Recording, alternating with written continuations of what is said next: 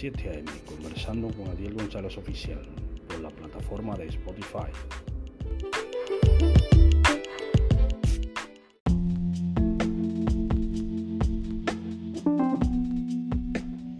Le bendiga en esta mañana y Dios le guarde. En este miércoles primero de noviembre del año 2023. Estoy conversando a las 7 a.m. con Adiel González Oficial bajo la plataforma de Spotify. Esto es un producto de MediaMax Publicidad. Recuerde que es un programa reseñado por PogMac.com. Vamos a leer la palabra de Dios en el nombre del Padre, del Hijo y del Espíritu Santo. En el libro de Hebreos, capítulo 9, del versículo 23 al 28. Dice aquí, el sacrificio de Cristo quita el pecado. Fue pues necesario que las figuras de las cosas celestiales fuesen purificadas así, pero las cosas celestiales mismas con mejores sacrificios que estos, porque no entró Cristo en el santuario hecho de mano, figura del verdadero, sino en el cielo mismo para presentarse ahora por vosotros ante Dios. Y no para ofrecerse muchas veces como entra el sumo sacerdote en el lugar santísimo cada año con sangre ajena. De otra manera le hubiera sido necesario padecer muchas veces desde el principio del mundo.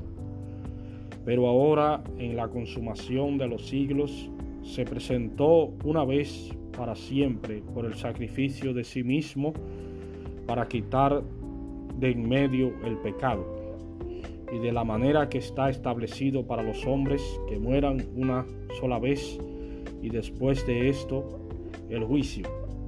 Así también Cristo fue ofrecido una sola, una sola vez para llevar los pecados de muchos y aparecerá por segunda vez sin relación con el pecado para salvar a los que le esperan. Amén. Amados hermanos,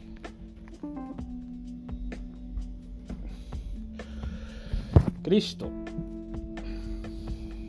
entró una sola vez en el cielo para presentarse ante Dios por nuestros pecados. No muchas veces, como dice la palabra de Dios, no necesariamente muchas veces, sino una sola vez por cada uno de nosotros. No es que eso se ha ido por la a través de los tiempos, por la no llegada de Cristo todavía eso se ha olvidado. Eso sigue de la misma forma. Eh, porque Cristo entra en el lugar santísimo eh, celestial como sumo sacerdote celestial por nuestros pecados y entra en el lugar santo para expiación del pecado del hombre eh, Cristo es nuestro sumo sacerdote y entra en el lugar santísimo celestial en el cielo para, para eh, él eh, ser el sacrificio por nuestros pecados. él está en el lugar santísimo, presentándose ante el Padre celestial, ante Dios, por nosotros como sumo sacerdote celestial, porque es el único que oye oraciones, Él es el único que oye nuestras oraciones. No hay otro. El que te dice a ti que hay otro que oye oraciones te está mintiendo, eh, amigo y hermano. Él está mintiendo a la iglesia, le miente a todo el mundo, porque el único que oye oraciones como su sumo sacerdote es Cristo que entró una sola vez por nuestro pecado y murió por nuestro pecado en la cruz del Calvario. No hay otro, ni Santa Elena, ni Santa Marta, ni la Virgen de los Palos. Nada de eso, hermano. Nada de eso oye oraciones. El único que oye oraciones es Cristo, que está en el lugar santísimo por nuestro pecado. Porque las personas eh, en estos, en, estos, eh, en estos países, por la idiosincrasia, se le ha vendido la idea de que los santos oyen oraciones y que hay que hacer imágenes de vírgenes y cosas por la idiosincrasia. Pero la palabra de Dios, la verdadera palabra de Dios te dice que solamente hay uno que oye oraciones que se llama Cristo. Lo que pasa es que nosotros, como seres humanos, olvidamos la palabra de Dios y obviamos de que, de que Dios nos hizo a nosotros y no nosotros mismos. Cristo vino a salvar al hombre de su pecado de su pecado como mediador entre Dios y el hombre. Eh, no hay otro. Él entró en el lugar santísimo una sola vez en el cielo por nuestros pecados y vendrá otra vez sin relación con el pecado a buscar a los que le siguen a Él, a los que le buscan.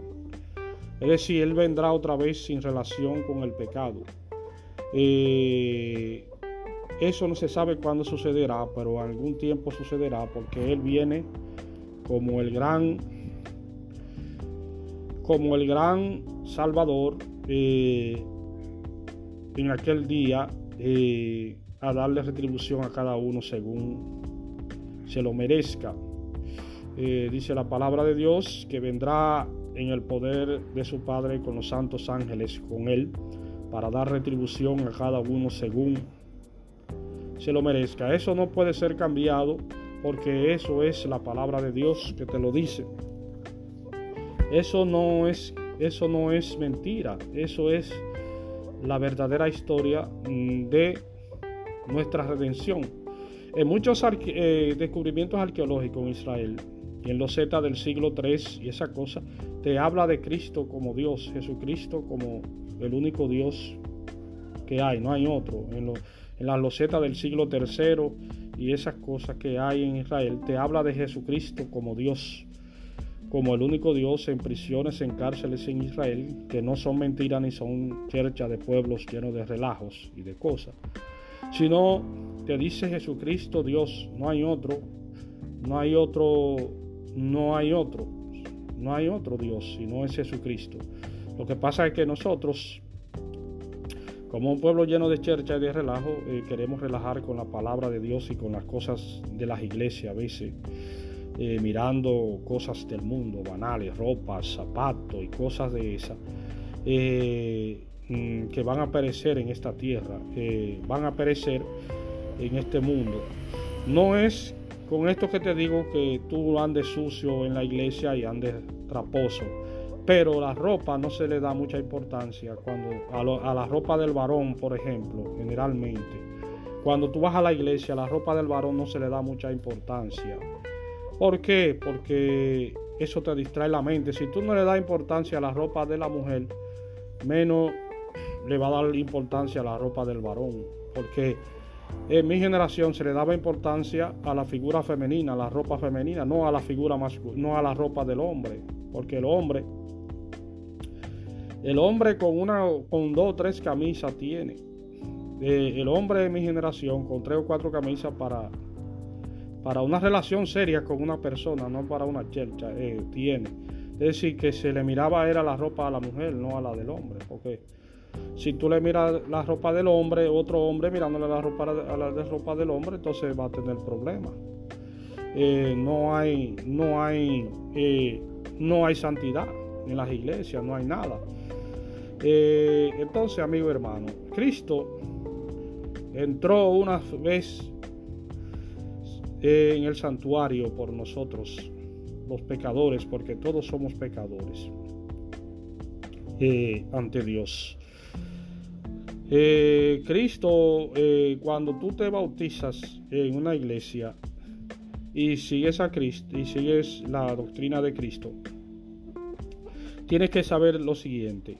Eh, muchas veces eh, las personas eh, todavía, no es que después que tú te bautices, todavía si tú sigues actuando mal, tienes relación con el pecado.